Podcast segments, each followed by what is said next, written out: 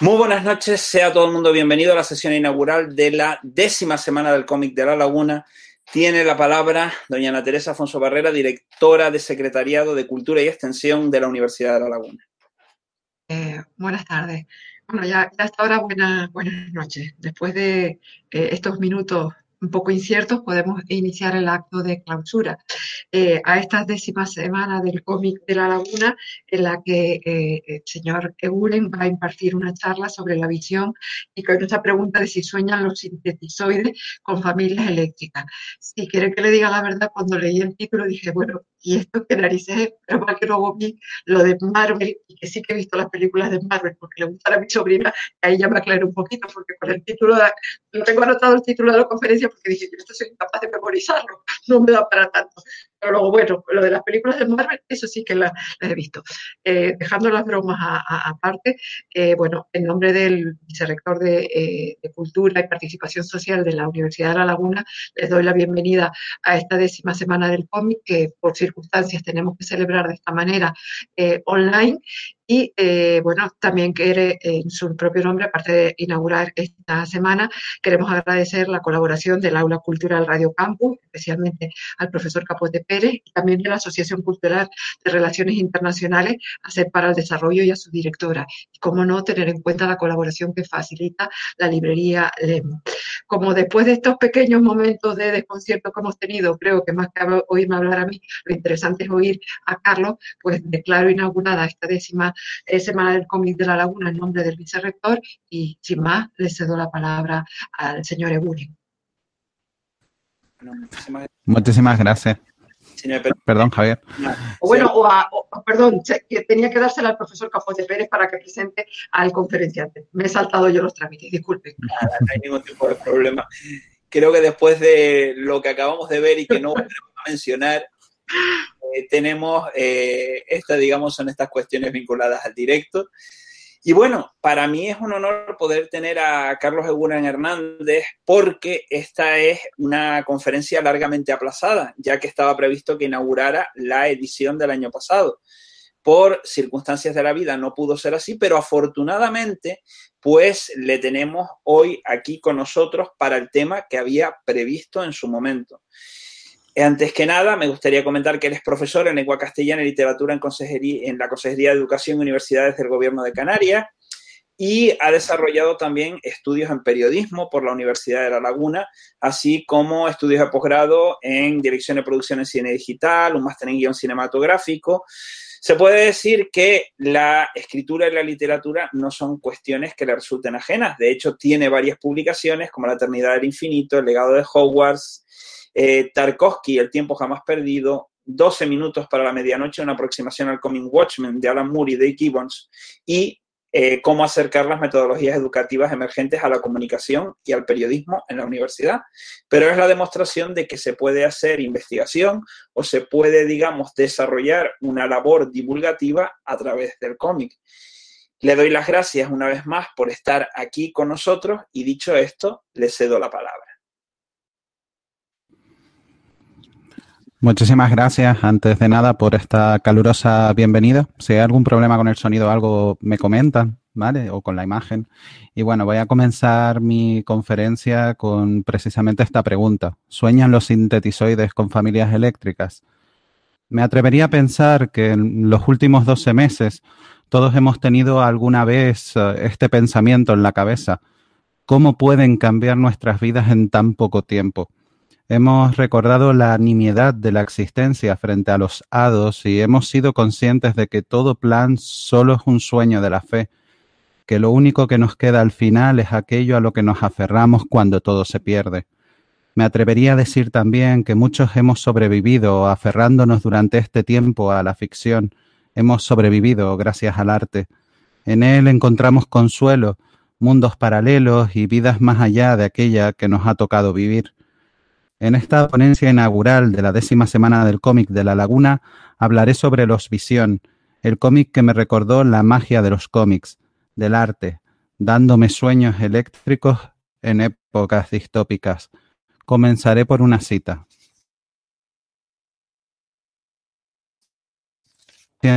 Al final, lo decía, esas 37 ocasiones que fue lo único que se intervenía entre la vida y la muerte, entre todo y nada, cuando había sido golpeado, desgarrado, torturado, y en lugar simplemente de filtrarse en el suelo, como nosotros sin duda habríamos hecho, él levantó la cabeza una vez más, miró a la cara aullante del mal y dijo con su voz sencilla, sin emoción, sin preocupación, soy la visión de vengadores, no cae treinta y siete veces y todas ellas no pueden canjearse por este pequeño momento, cuando pasó al otro lado, cuando entró en la locura que pronto llegaría.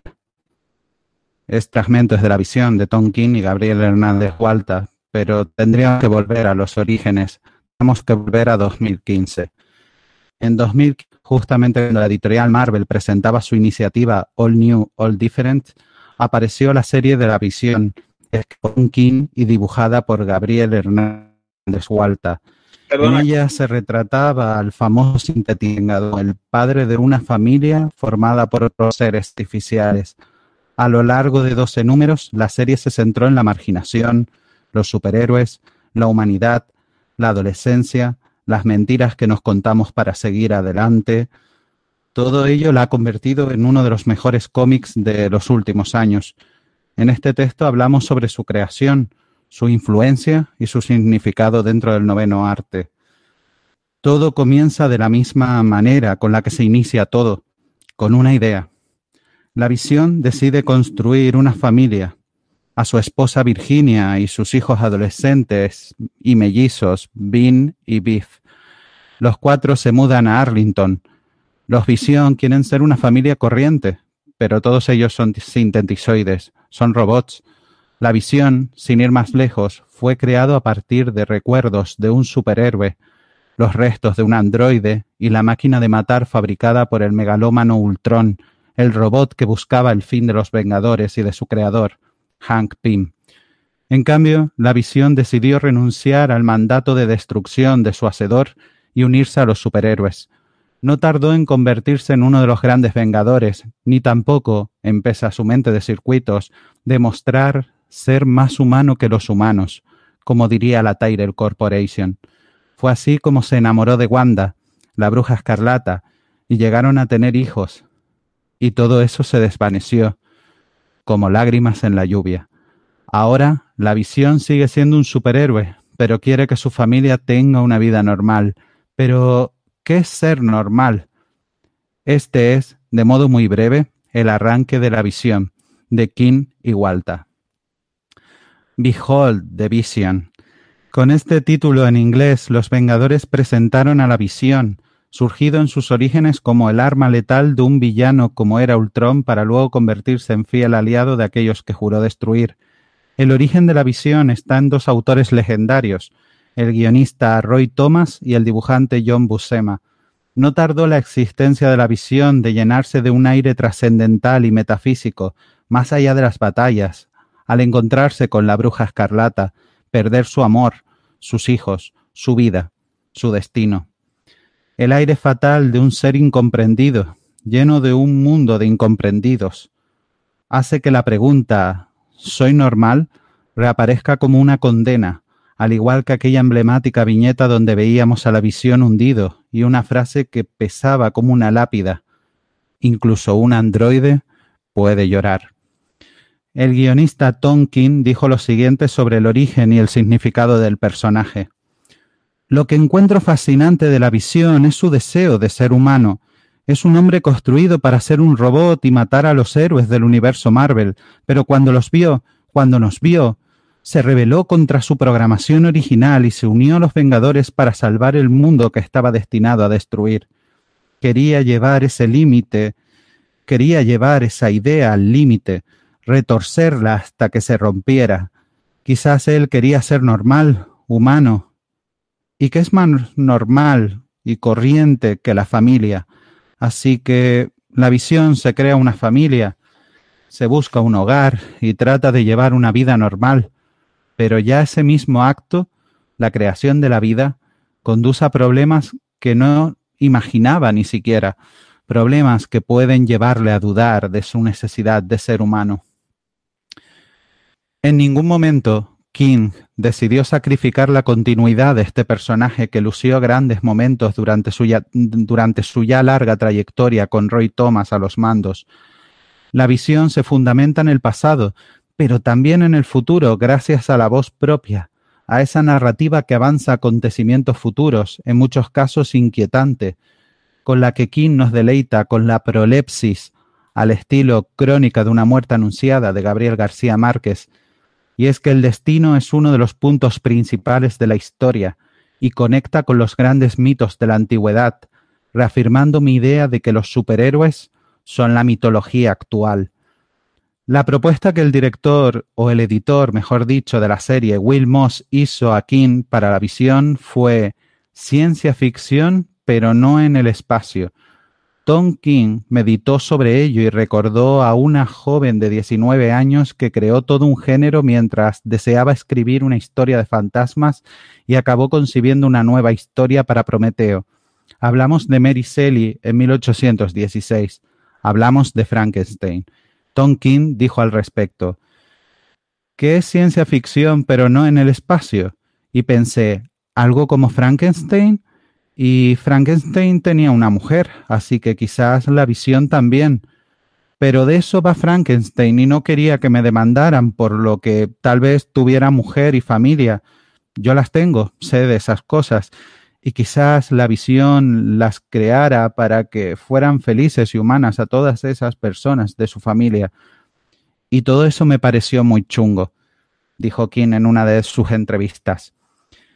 ¿Quién no recuerda la famosa escena de la adaptación cinematográfica de James Whale donde Frankenstein, bajo la cara de Karloff, y nosotros mismos veíamos al monstruo balbucear, sin comprender por qué la niña con la que jugaba no flota en el lago a donde la ha arrojado como el resto de las flores con las que ambos jugaban? En esa escena de tan emblemática película, una escena tan censurada, se captó el patetismo del diferente, del marcado por ser un monstruo, de lo que finalmente acabaríamos viendo también en la visión. La propuesta de Tonkin sobre la serie sería la siguiente.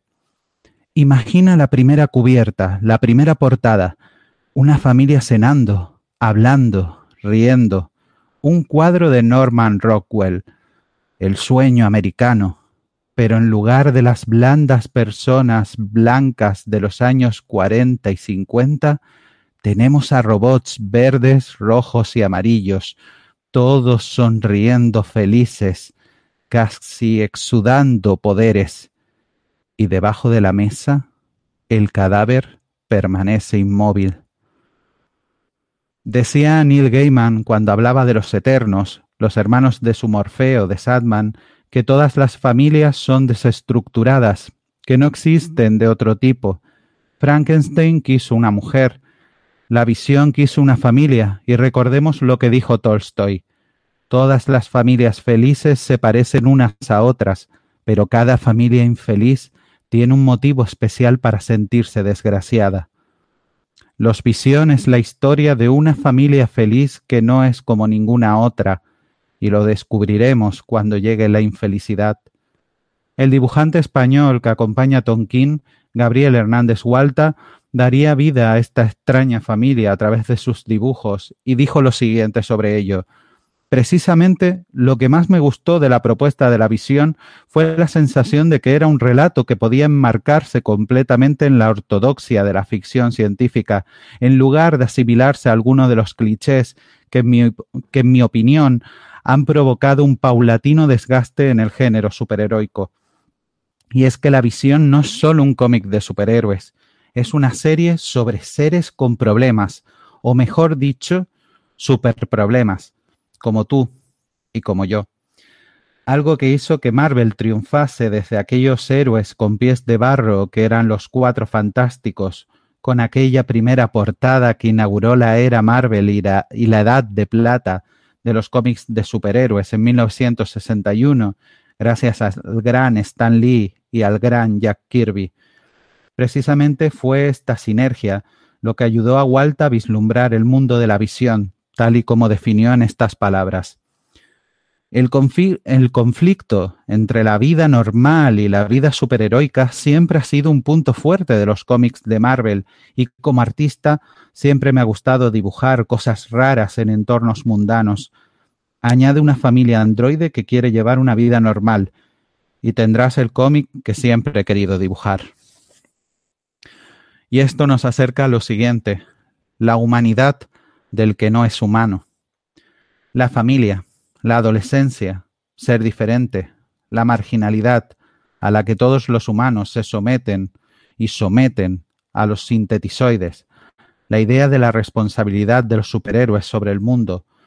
Todos estos temas son tocados en estos doce números que dejan con ganas de más, gracias a unos personajes bien construidos y a unos momentos que nos hacen avanzar en la lectura como si recorriésemos un pasaje de nuestra vida.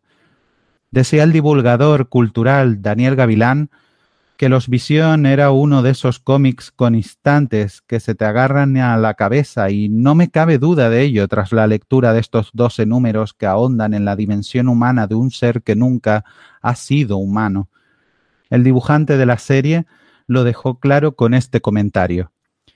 Los Visión se encontrarán en situaciones parecidas a las que podría encontrarse cualquier ser humano normal en un ambiente extraño, con el agravante de poseer, por un lado, unas capacidades superiores a las que todos aquellos que los rodean poseen, y por otro, con la dificultad añadida de estar en continuo conflicto entre la programación recibida y lo que su estatus de humanos exige de ellos, de esta forma, un relato protagonizado por un superhéroe con más de medio siglo de historia nos dio pie a tratar temas como la xenofobia, los prejuicios, las relaciones familiares y, por supuesto, las posibilidades futuras de la inteligencia artificial.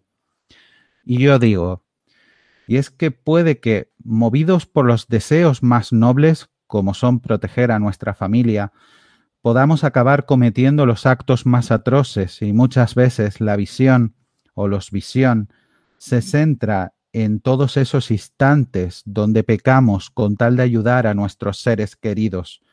Los lectores comprendemos en los ecos de esta historia a la gente diferente, odiada o temida por serlo. Nosotros somos así. Sangramos, reímos, lloramos y morimos como se lamentaba Shylock en El Mercader de Venecia de Shakespeare, que por cierto es la obra favorita de uno de los hijos de la visión. En un mundo donde se habla de construir muros y la amenaza de superhéroes hipertrofiados y fascistas regresa bajo la insondable figura de un tirano convertido en una especie de monstruo demencial, una serie como Los Visión, que trata la marginalidad y la integración como lo hace, vuelve a ser más que necesaria como metáfora, pese al pesimismo. Tenemos a los vecinos incapaces de aceptar al diferente, pese a la imagen que desean dar de que sí son capaces. Tenemos a niños que escriben grafitis con insultos a los sintetizoides y un padre de familia que desea que se marchen antes de que las típicas batallas de superhéroes dañen su hogar, a su hijo o todo lo que importa, tenemos a unos vengadores que empiezan a temer a la visión y su idea de la familia, todos ellos movidos por motivos comprensibles. Acaban cometiendo actos de maldad que se volverán en su contra. En el caso de los críos, los padres y los vengadores, esto sucede por no dar una oportunidad de verdad al que es diferente. ¿Por qué no hacerlo? ¿Por qué no dejar de ser el país o los países que generan a seres como el gran villano de esta serie, que es el segador. Como dijo King en su entrevista en CBR, Los Visión no está destinado a ser un cómic con respuestas fáciles, está destinado a ser una interacción con los fans. No hay una gran moraleja o alguien que diga que la serie trata de tal cosa o tal otra. Una de mis viñetas favoritas de la serie está en el primer número. Los mellizos van a clase, como dos chavales normales, como dos de esos chavales a los que suelo dar clase en mi instituto. Solo que estos levitan y son androides. A su alrededor la gente los mira sorprendidos o les hace fotos con el móvil. Vin, el hermano, le pregunta a su hermana, Soy normal. Parece una viñeta simple, pero no lo es. Y es que hay algunos cómics que cuando te tocan, cuando te llegan, lo hacen como ninguna otra forma artística puede hacerlo. En esta viñeta se resume uno de los principales temas de la serie, la búsqueda de quiénes somos. La visión, héroe sintetizoide, casi un androide de los Vengadores, ha decidido construir a su propia familia. Los cuatro de esa familia, con sus superpoderes, los cuatro más humanos que los humanos, los cuatro buscando desesperadamente ser humanos, pero realmente somos los humanos el culmen al que tienen que aspirar los androides. Y mientras, y mientras intentan responder a esa pregunta, Bean y Biff, los dos hermanos, van al instituto y regresan con más preguntas. ¿Somos normales? Sinceramente no lo sé. Y tampoco creo que quisiéramos saberlo o serlo si a cambio tuviéramos que sacrificar estas historias de seres imposibles que, al fin y al cabo, aspiran a lo mismo que tú y yo, a intentar ser felices o simplemente intentar ser.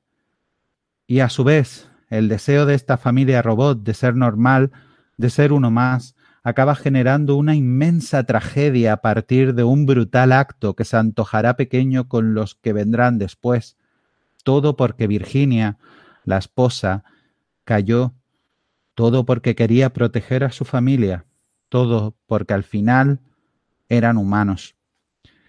Antes de que Tom King fuese convertido en un maniquí más de la industria editorial del cómic, cuando parecía que todavía podía decir algo interesante antes de que la horripilante megacorporación le mordiese, lo masticase y lo escupiese, surgió este cómic que nos habla sobre cómo lo diferente está condenado a sufrir el repudio de la sociedad y cómo ese odio acaba convirtiéndonos en monstruos.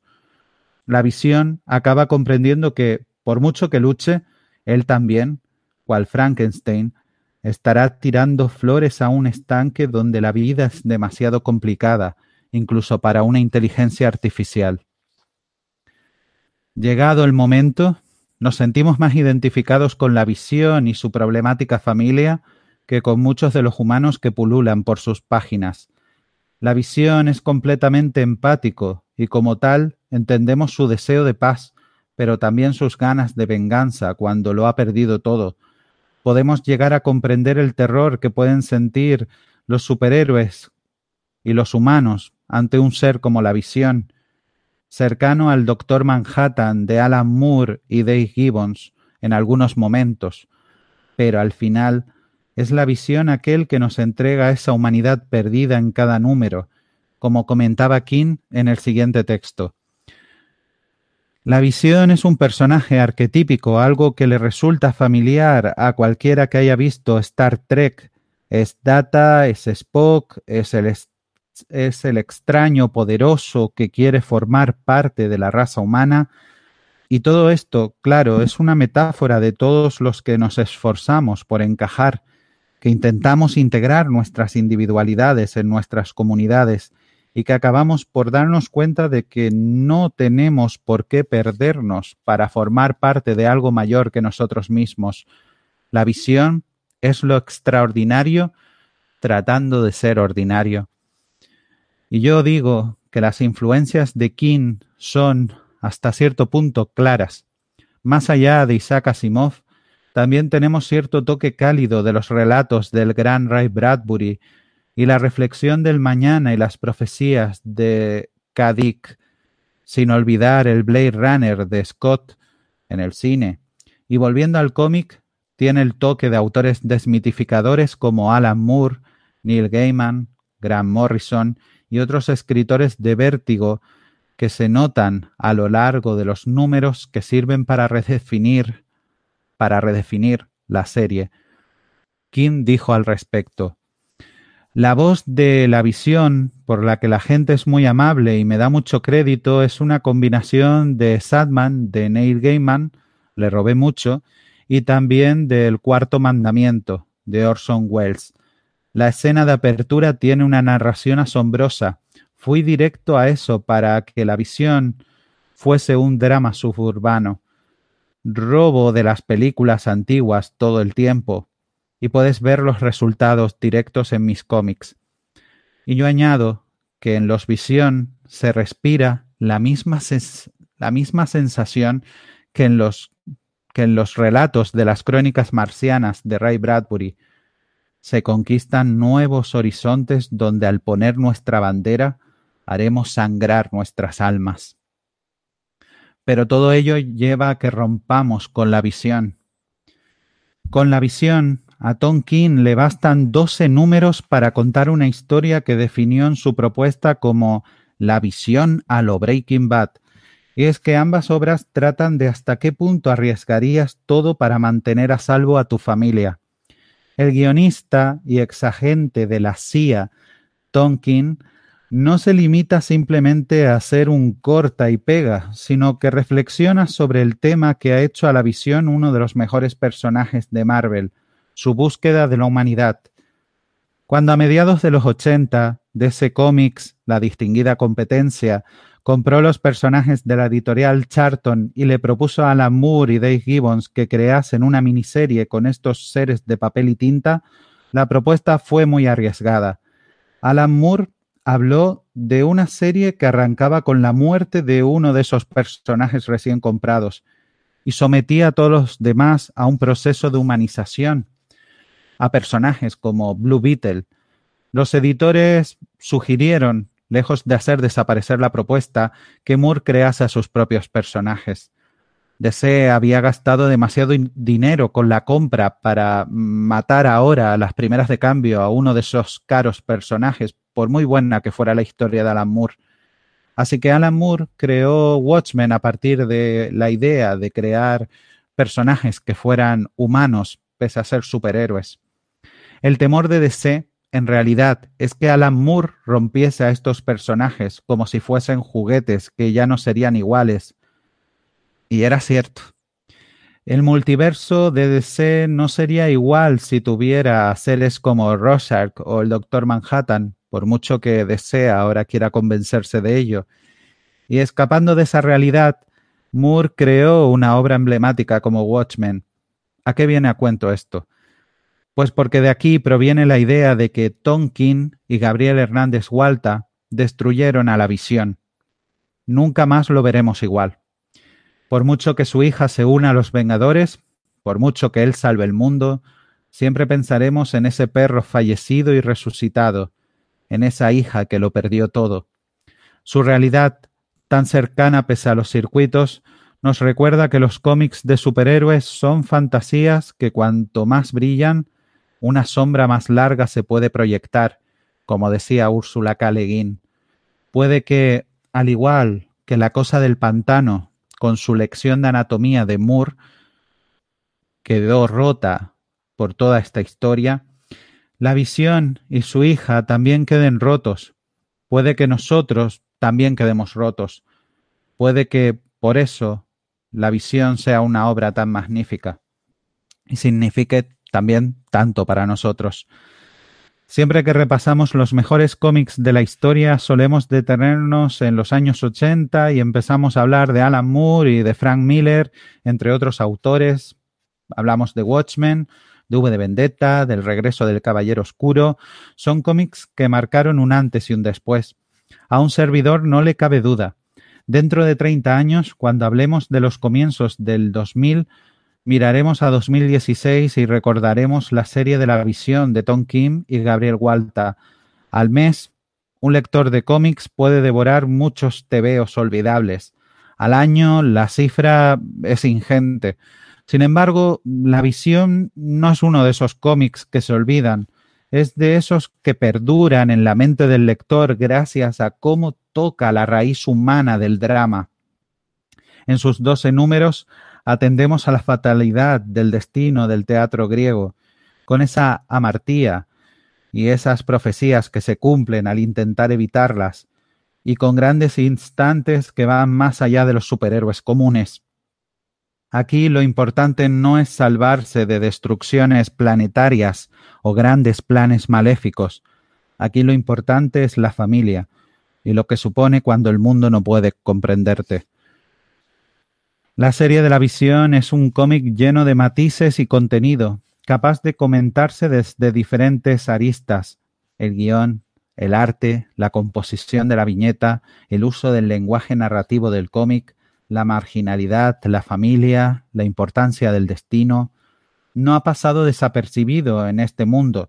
Ha sido ganador del premio Eisner, del premio a mejor obra de autor extranjero en Ficomic, mejor dibujante, premio de la crítica, premio del también ha recibido el premio Hugo, premios y más premios que se agolpan a la hora de pronunciarlos, que significan mucho para una industria a veces moribunda sobre la que se levanta un arte magnífico como es el cómic, pero el mayor galardón es que podemos obtener con esta una obra que siga siendo disfrutada, una obra que siga siendo leída, una obra que ha ganado la inmortalidad.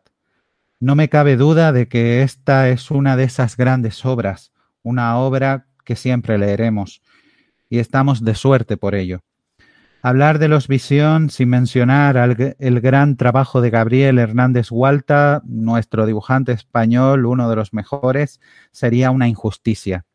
El dibujante de obras como Magneto da todo de sí en la visión, sin sacrificar un estilo propio que transforma cada página en una obra de arte en el tebeo, que puede ser uno de los cómics mejor dibujados de la década, con más estilo y más movimiento y más forma icónica que cualquier otro de Marvel o de la Marvel reciente. Su uso del lenguaje del cómic también es loable, ya sea mediante el uso de pequeñas viñetas que se rompen en una splash page o los recursos aparentemente leves como esa Virginia que al hacer algo incorrecto tapa el símbolo de la visión que lleva toda la familia, como un gesto nimio dedicado solo al lector que está más atento al drama y lo que supone ocultarse a sí mismo. Pequeños detalles que en su suma resultan enormes. Dentro del apartado del dibujo también tenemos a Michael Walsh, encargándose de uno de los mejores números de la colección, lleno de instantes que viajan al pasado de los Vengadores, pero sobre todo al de la visión, y Wanda, con unas viñetas completamente desgarradoras. También es digno de alabanza el trabajo de la colorista Jordi Belair, que no solo cumple, sino que aporta emociones a cada uno de los momentos de King, Walter y Walsh. La obra no sería la misma sin ella, ni el resto del equipo. Tom King lo reconoció en una entrevista en el portal CBR. Él no hizo a los Visión. Él formó parte del equipo que hizo el cómic. Hassan Osman El Abu de la web Panel por Panel y Strip Panel Naked dijo sobre la obra.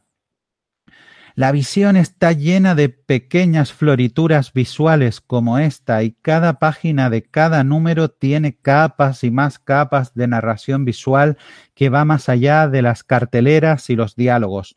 No es solo Tom King escribiendo este cómic, es Gabriel Hernández Hualta haciendo otro tanto en cada página y viñeta. Son los colores de Jordi Belair añadiendo metáforas a las viñetas, y es la rotulación y los bocadillos y cartelas de Clayton Coles que las puntúan. Y este cómic no es solo una de las mejores obras que ha publicado Marvel, sino una reivindicación del propio medio. Es absurdo, es real, es conmovedor, es un cómic. Yo digo que hoy, que muchos dibujantes de cómics rechazan a los creadores con estilo propio como Walta o David Aja, se hace todavía más importante la diferencia de estos creadores. Dicen los primeros que gente como Walta no dibuja superhéroes. Entendemos, por tanto, por superhéroe, a seres hipertrofiados y monstruosos. Pues entonces yo digo que ni falta les hace que dibujen superhéroes que si debemos reducir el mundo del cómic y los superhéroes a dientes, músculos sobre músculos, bolsillos y cartucheras con armas imposibles, que se queden en su mundo de pesadilla y nos dejen a los demás con los auténticos artistas, personas que pueden revolucionar un género que necesita eterna revolución. La visión de Tom King, Gabriel Hernández Waltham, Michael Walsh y Jordi Belair se convierte, por méritos propios, en una de las obras maestras del cómic de superhéroes y del TV en general. Es una de esas indudables referencias de futuros lectores del universo de la viñeta. Después de la visión, uno puede volver a ver igual a un personaje tan interesante como el que le da título a la que y sabes lo mejor que no importa. Ahora es más interesante si cabe. King, Walter y compañía han logrado su propósito con los Visión, darnos una historia magistral sobre aquello que realmente importa, y ese no es un regalo que tengamos todos los días. Y eso nos lleva al final de los reinicios. Ahora que se acerca la serie de Disney Plus titulada WandaVision, y que parece que tomará alguno de los hilos del cómic de los Visión, no está de más regresar a este cómic, seguramente uno de los más importantes de los últimos 20 años. En una de las portadas vemos un cubo de basura lleno de cachivaches electrónicos, el cadáver de uno de los Visión, y a modo de lápida, una pequeña nota harapienta que dice Aquí yace una visión que Dios tenga piedad de su alma. No nos cabe duda de que la visión tuvo alma, que este cómic y todo el género la tuvo durante doce números. La versión alternativa de esa portada dice descansa en piezas.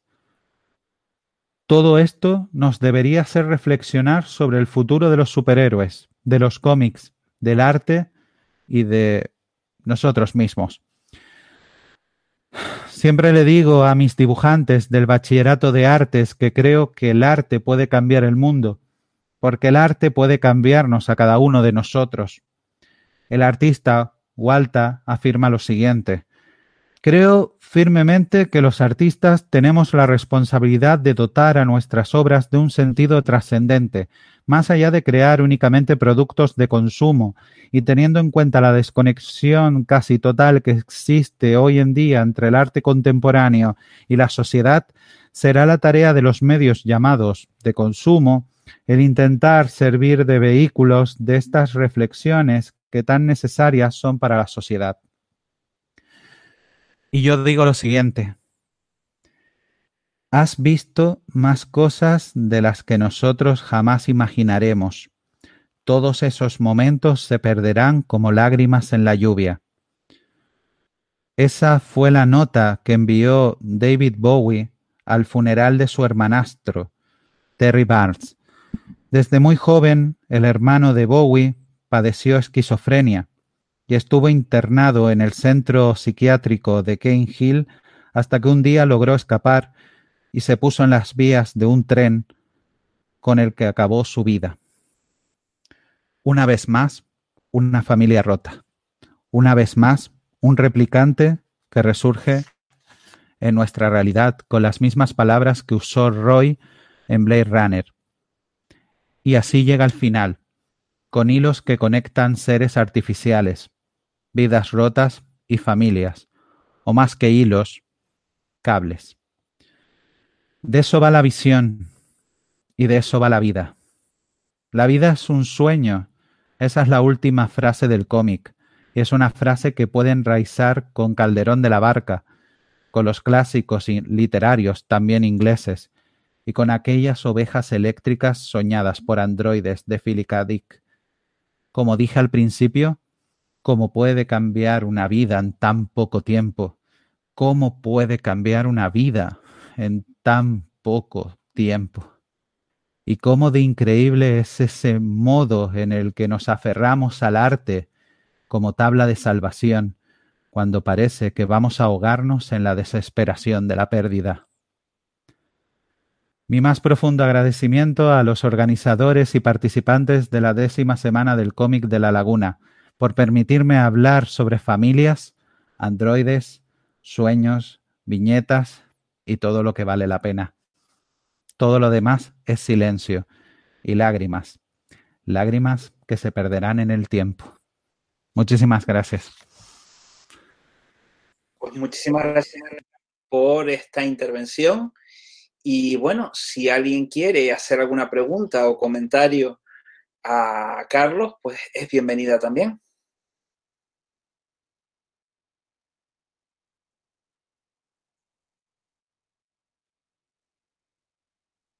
Anímense, entiendo que la verdad que hay que decir que la conferencia ha sido un tanto apabullante porque has logrado sacar eh, prácticamente todas las referencias, aristas, eh, puntas que se pueden encontrar en uno de, probablemente uno de los TVOs más originales e interesantes que ha dado una industria basada en el usar y tirar en los últimos 10 eh, años.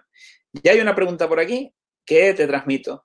¿Qué opinas sobre los otros trabajos de Tom King como Héroes en Crisis o su trabajo con Batman? Mm, yo creo, sinceramente, que quizás en los últimos años DC ha sobreexplotado un poco la carrera de Tom King, pero aún así yo sigo, sigo siendo uno de esos lectores que le sigue gustando el Batman que ha creado, pese a las polémicas sobre la boda o diversos problemas que ha habido con los editores. Sé que también se ha vuelto ahora bastante popular en Twitter por algunos comentarios que ha hecho. Y también sé que ahora se ha metido con Rosar, cuando creo que a lo mejor hacer series propias podría aportar, como en el caso del sheriff de Bagdad, nuevos aportes al mundo del cómic. Pero considero que si se librara de las grandes editoriales todavía podría hacer trabajos más originales como estos primeros con los que nos obsequió no obstante, siempre que saca algo nuevo, voy a leerlo. Y en el caso de Héroes en Crisis y en el caso del Rosark y en el caso de Batman, yo creo que todavía hay destellos de buenas ideas, pero quizás no tan concentradas como encontramos en la visión. No obstante, sigo pensando que es un autor a seguir. ¿Más preguntas?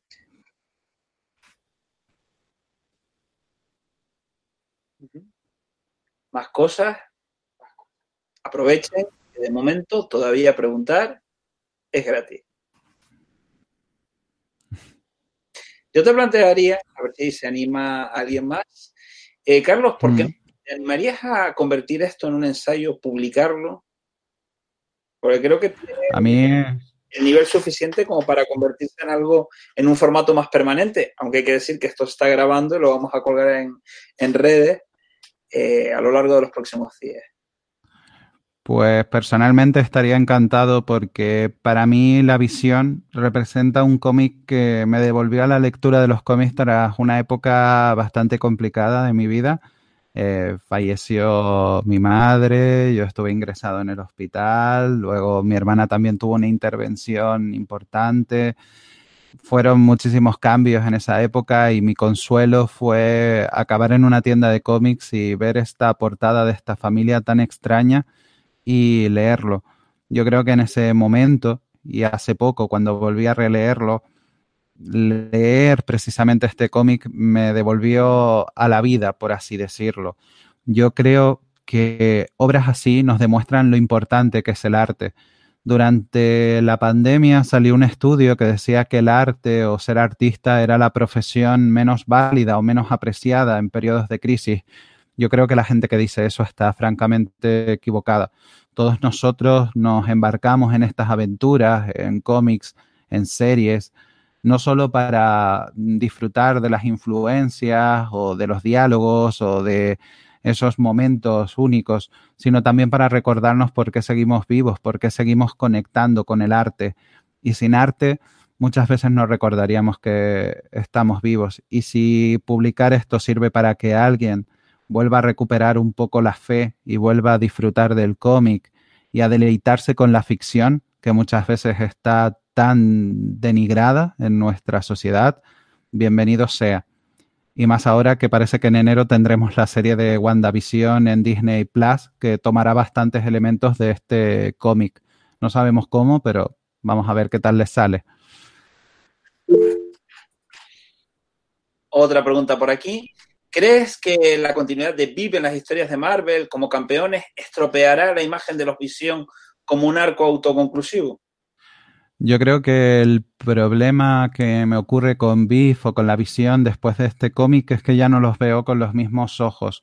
puedo verla enfrentándose a grandes batallas con el resto de los campeones, pero seguiré pensando en lo que le ocurrió a su hermano, a su madre, al perro de la serie, a los vecinos, y me cuesta encajarlo con un resto del universo Marvel tan colorido, pero eso ocurre en la vida también.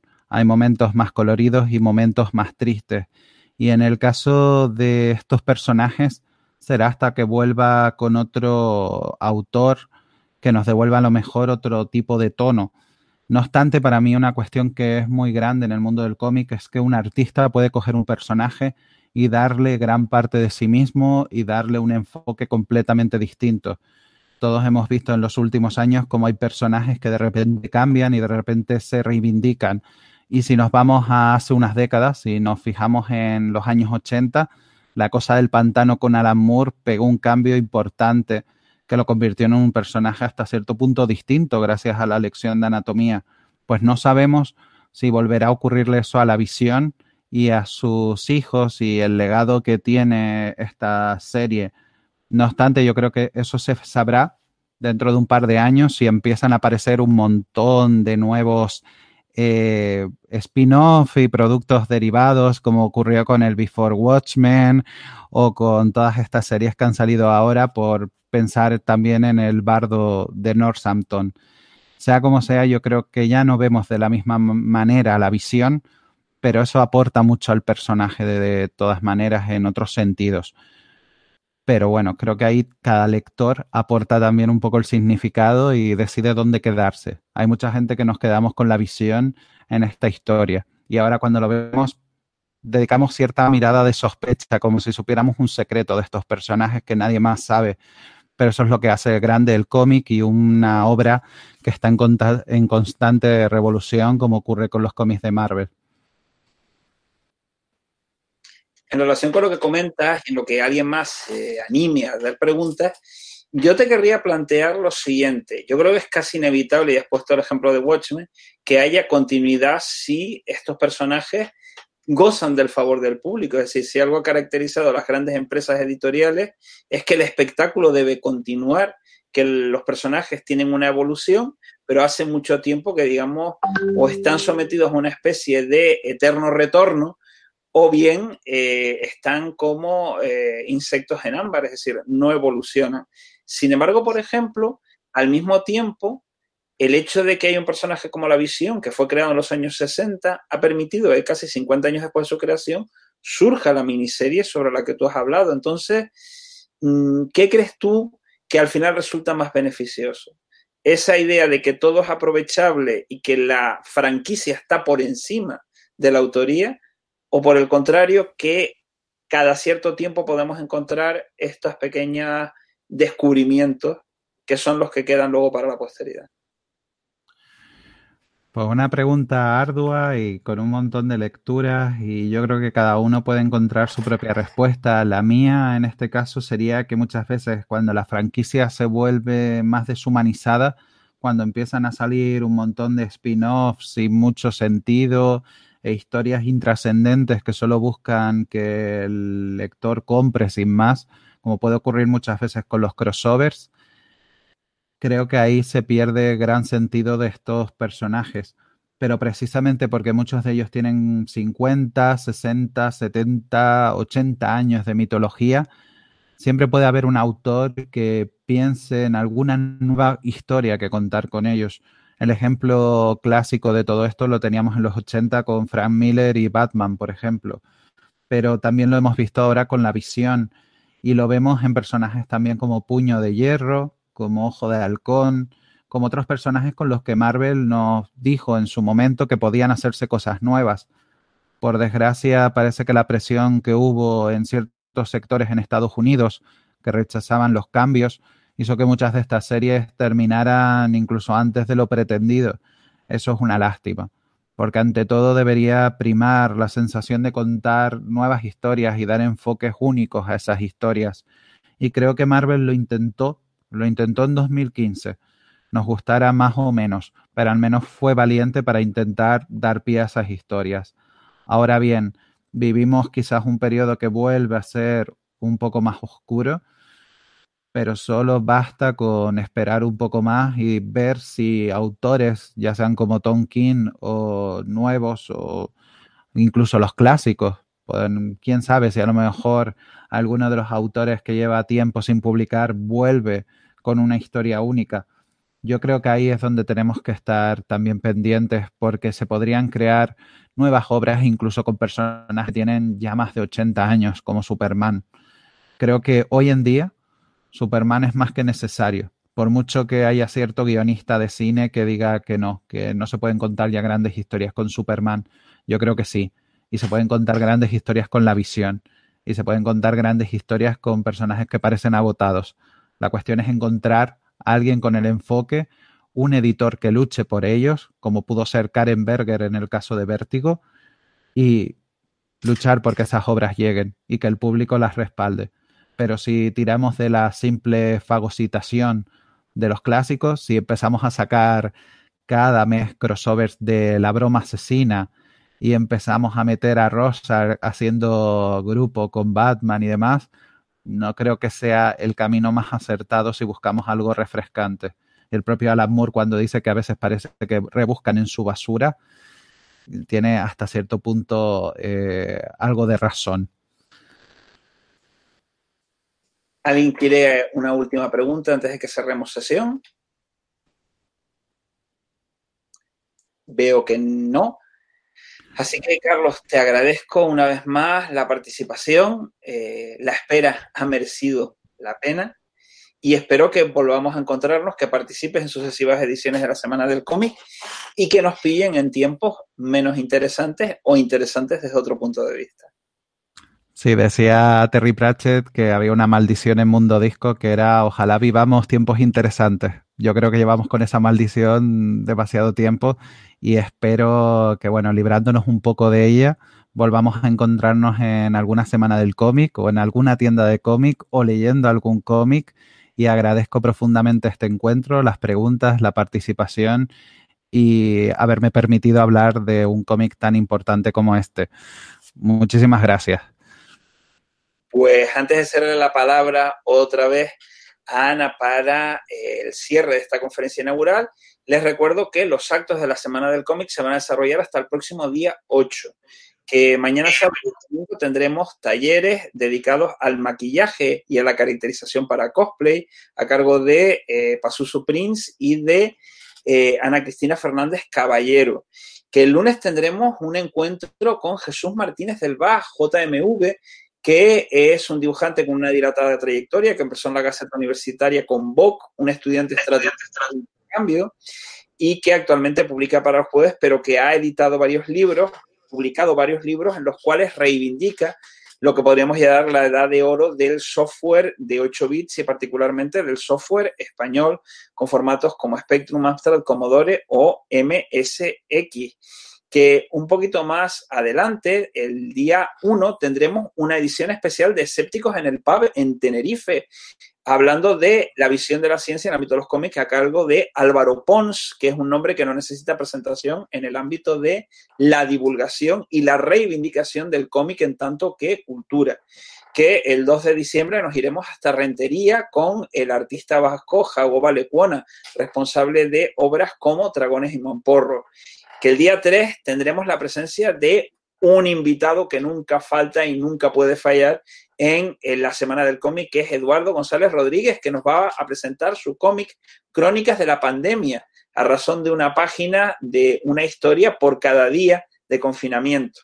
Luego, el eh, Día 4 tendremos la presentación de un proyecto 100% canario ambientado en el universo de Star Wars, ya que hablaremos de Seed of Light, que es un proyecto íntegramente canario integrado dentro de la franquicia de la Guerra de las Galaxias. El día 6 de diciembre, domingo, tendremos un acuerdo con Raquel García Uldemolins, Raquel Wu, que es ilustradora también en el jueves, pero que ha participado en una iniciativa divulgativa muy interesante coordinada desde la Universidad de Sevilla, que es un cómic que adapta una obra de teatro para reivindicar la figura de una serie de científicas. Hablaremos con ella sobre eso y también hablaremos sobre su cómic centrado en la tabla periódica. En relación con esto hay que decir que la Universidad de Sevilla colabora con nosotros con una exposición virtual en torno a científicas y que podremos disfrutar de los dos cómics porque están disponibles en abierto para la descarga gratuita. Continuaremos los días 7 y 8 con un seminario impartido por la redacción de Zona Negativa, el principal medio de comunicación en materia de cómic en lengua española, donde se hablarán de todo tipo de temas, empezando por la distinción entre cómic y manga y pasando por el desarrollo del superhéroe, la figura del cómic independiente, que es un cómic periodístico, una aproximación a Cerebus, el arquetipo de la bruja en el cómic actual y de Wilson Fisk a Donald Trump, reflejo de una sociedad. Terminaremos ese mismo día 8 con una representación de la editorial madrileña Outsider Comics, que hablará de los cinco años de Nosotros Llegamos Primero, el eh, TVO que se publicó y que lleva por su tercera edición, realizado por el artista zaragozano Ignacio Murillo, también conocido como Furilo.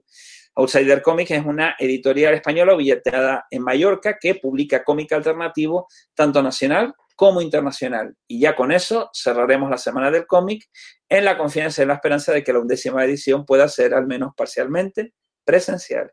Y con esto me callo ya y le cedo la palabra una vez más a Ana para que, como representante del vicerrectorado, cierre esta sesión inaugural. Muchas gracias a Luis, al profesor Capote. Eh, felicitar a Carlos. Me ha llamado muchísimo la atención y lo he oído con muchísimo interés, partiendo de que yo reconozco que en esto soy una auténtica analfabeta. Yo soy de cómics de Zipizape, de Carpanta, por la edad que tengo, pero bueno, sí que tuve muchos cómics de pequeña, no se trata de eso. Pero sí que me ha llamado muchísimo la atención y lo he seguido con mucho interés. Y luego cuando he estado escuchando a Luis todas las eh, actividades que se van a desarrollar hasta el día 8, más interés me ha despertado. Coincido con Luis en que ojalá la undécima edición hayamos salido ya de esta pandemia pueda celebrarse presencialmente. Les deseo que aprovechen toda la próxima semana hasta el día 8 y la disfruten. Y en nombre del Vicerrectorado de eh, Cultura y Participación Social de la Universidad de La Laguna, les agradezco su participación y les deseo los mejores, eh, les deseamos lo mejor y seguir contando con ustedes para futuras ediciones. Muchas gracias.